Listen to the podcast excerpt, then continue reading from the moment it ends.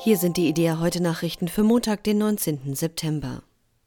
Rund 4000 Teilnehmer nahmen am Samstag in Berlin am diesjährigen Marsch für das Leben teil. Zu der Veranstaltung hatte der Bundesverband Lebensrecht aufgerufen. Bei der anschließenden Kundgebung verglich die US-amerikanische Aktivistin Teresa Bukowinak die weltweit stattfindenden Abtreibungen mit einem, so wörtlich, globalen Genozid. Inzwischen seien insgesamt über eine Milliarde Abtreibungen dokumentiert.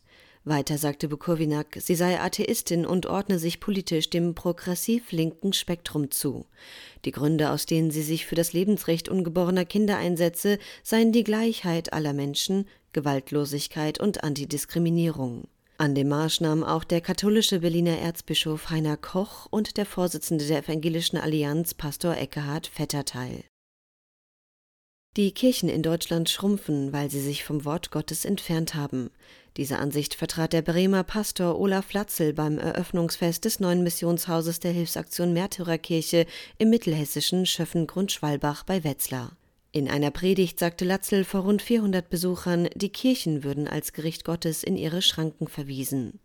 In Deutschland seien heute die Menschen, die ohne Gott leben, in der Mehrheit. Viele Menschen treten wegen der Fälle von sexuellem Missbrauch, finanzieller Verschwendung, politischer Stellungnahmen oder der Akzeptanz der Homo-Ehe aus der Kirche aus. Dieser Trend könne nur aufgehalten werden, wenn die Kirche zum Wort Gottes zurückkehre, so Latzel.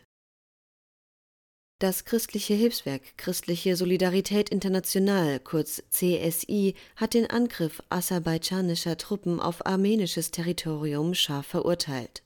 Am 13. September hatte das aserbaidschanische Militär einen Großangriff auf das Gebiet der Republik Armenien gestartet.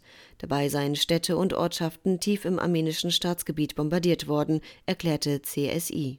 Nach Angaben der armenischen Regierung kamen über 100 Soldaten und Zivilisten ums Leben. Dieser Angriff stelle eine weitere Etappe des Völkermordes an den Armeniern dar, so CSI. Im 19. Jahrhundert hatte das damalige Osmanische Reich Hunderttausende Armenier ermordet. Wenn die aktuellen Kämpfe weiter eskalieren sollten, könne das zur endgültigen Auslöschung der Armenier in ihrer Heimat führen. Die Rücknahme der Einbürgerung für einen Islamisten aus Euskirchen war rechtens. Das hat das Oberverwaltungsgericht Nordrhein-Westfalen in Münster entschieden. Der 31-jährige Marokkaner war 2012 angebürgert worden. Ein Jahr später reiste er nach Syrien und schloss sich der Terrormiliz Islamischer Staat an. Nach seiner Rückkehr nahm der Kreis Euskirchen seine Einbürgerung zurück.